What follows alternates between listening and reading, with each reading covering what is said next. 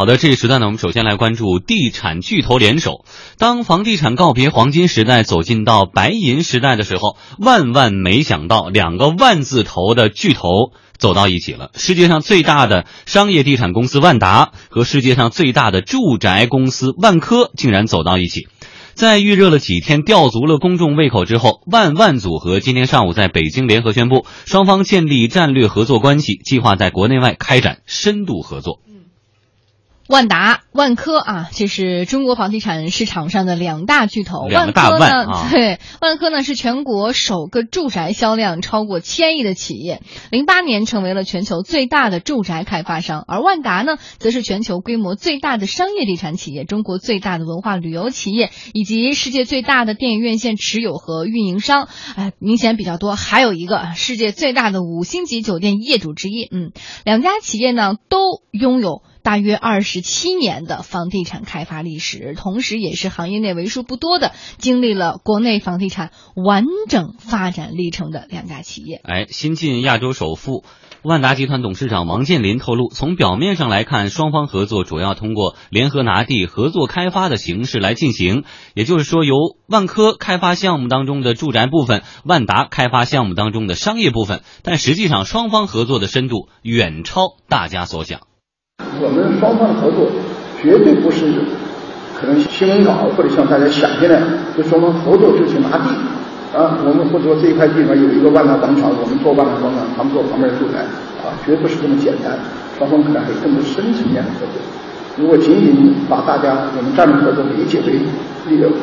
嗯结合双方的优势，共同拿地、共同开发，那这个层面就太浅了。嗯，这个说我们理解的不深，那到底有多深呢？嗯，王健林却在这个发布会当中没有透露，他给这个现场的记者留了一个想象力十足的空白，轻描淡写的只说了一句，说这是一个千亿的合作项目。呃，再来看看万科方面的表态。万科总裁郁亮从自家层面透露，双方合作的一个大前提：地产白银时代已经来临，谁都不会独当一面，强强联手是必须的。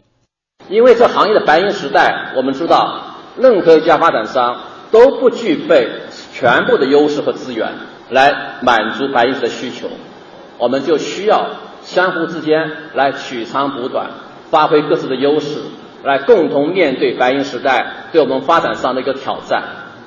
对于这个令人吃惊的合作，双方都表示了很大的信心。据了解，此次签署的战略合作协议是一项长期计划，各自将成立由集团高层领衔的协调小组，来负责合作事宜的日常对接以及项目合作信息的交流。王健林还透露说，万科只呃万达只跟万科一家开发商谈过合作，双方将会成立合资公司。另外呢，万达和万科都有海外发展的计划，未来双方的合作不仅限于国内啊。也将在全球开展。基本上，这个录音就是给大家透露的消息是，他们两家要做一个很大的事儿，但是要做什么事儿，还是没有说清楚。对，来问问何木能不能参破其中的奥秘一二，能跟我们分析。我我我们如果说说他们是抱团取暖，那可能可能两个大老板都会不高兴的哦，很不高兴。但是其实就像郁亮所说的，就是呃。像郁亮所承认的，现在的整个的房地产行业其实是进入了所谓的白银阶段。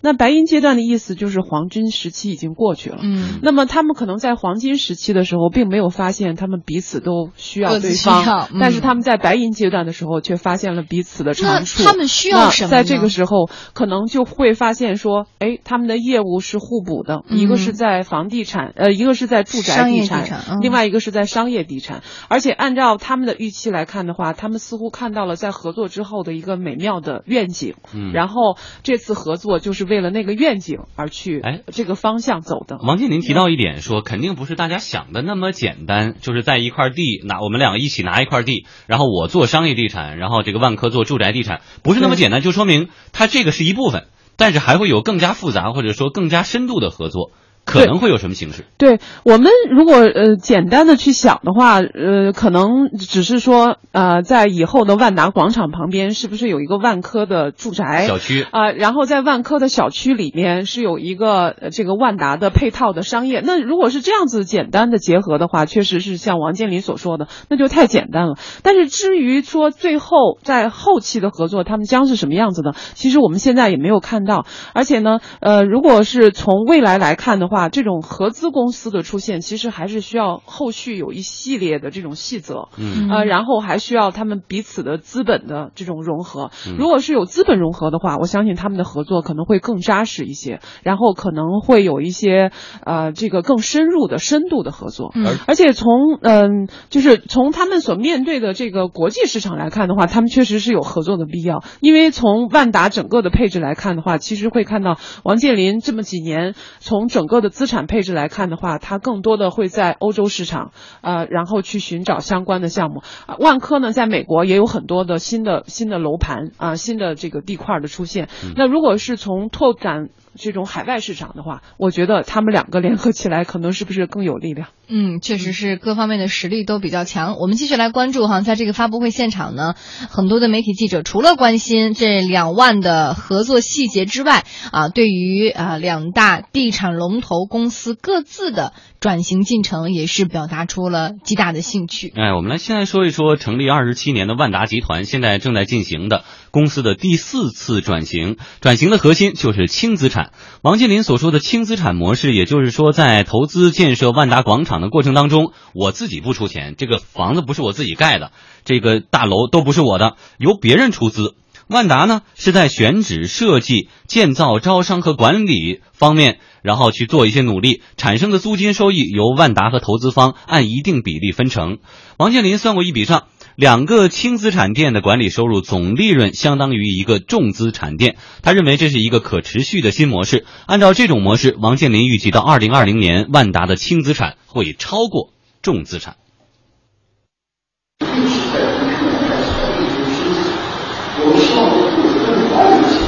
从今年开始不再不难任何开发，让条件质量生产力。嗯，因为现场的一些这个噪音哈、为大家这个再重述一下王健林的表态。他说：“我们一直在去年就开始力推轻资产，我们希望这个步子能快一点，从今年开始不再购买任何的开发土地，现在只买轻资产的地。”与王健林底朝天式的变革不同呢，万科的总裁郁亮认为说，现在公司的转型还是离不开住宅的。万科就是一家造房子的公司，只不过呢，造房子的方法和玩法与以前相比的话，大不相同了。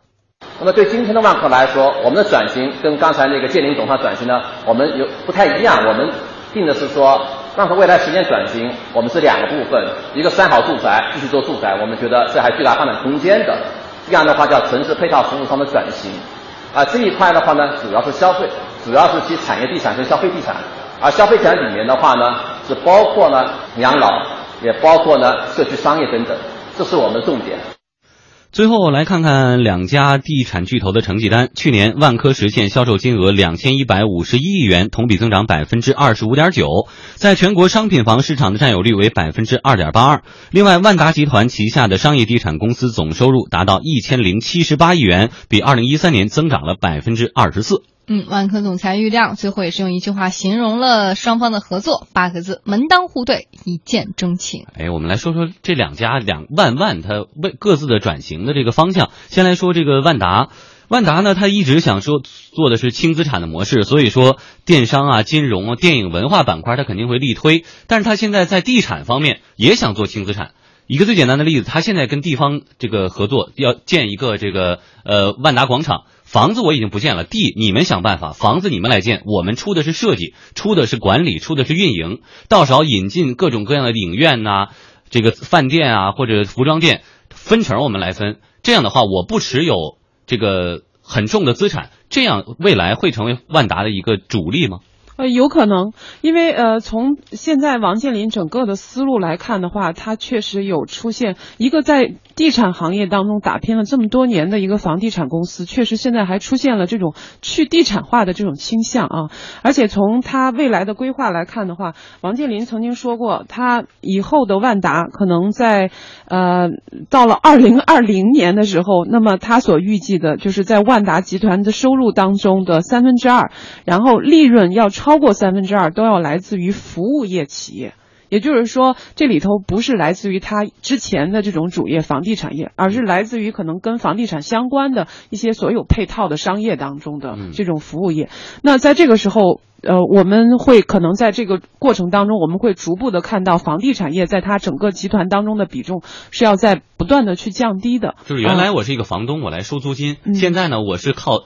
这个提供服务，然后咱俩一起来分成，我跟房东来分成。然后这个房地产呢，就是在它整个帝国的构图当中的这个房地产这个重的部分呢，它其实是希望有别的投资商或者是呃别的机构来介入，来去经营这一块儿，嗯。然后由此呢，它来减轻它在资金方面的压力。嗯，刚才说万科的转型哈，呃，还是专注于住宅地产，但是我原来我就是盖房子卖房子，现在呢，我是注重建设一个城市的综合配套，比如说我建了一个小区，里面的学校、超市或者里面的小影院，我是不是可以自己来做，让我的这个业主能够生活的更舒适？嗯，从万科来说，我觉得，呃，它跟万达的转型之路很显然是不一样的。所以在这个时候，我们要注意，它和万达的这种合作，可能更多的是一种竞合的关系。其实，呃，既有竞争又有合作，而且对于未来的设计都是完全不一样的这种路径。那呃，从万科来说呢，呃，它虽然呃，就是万达和万科，我觉得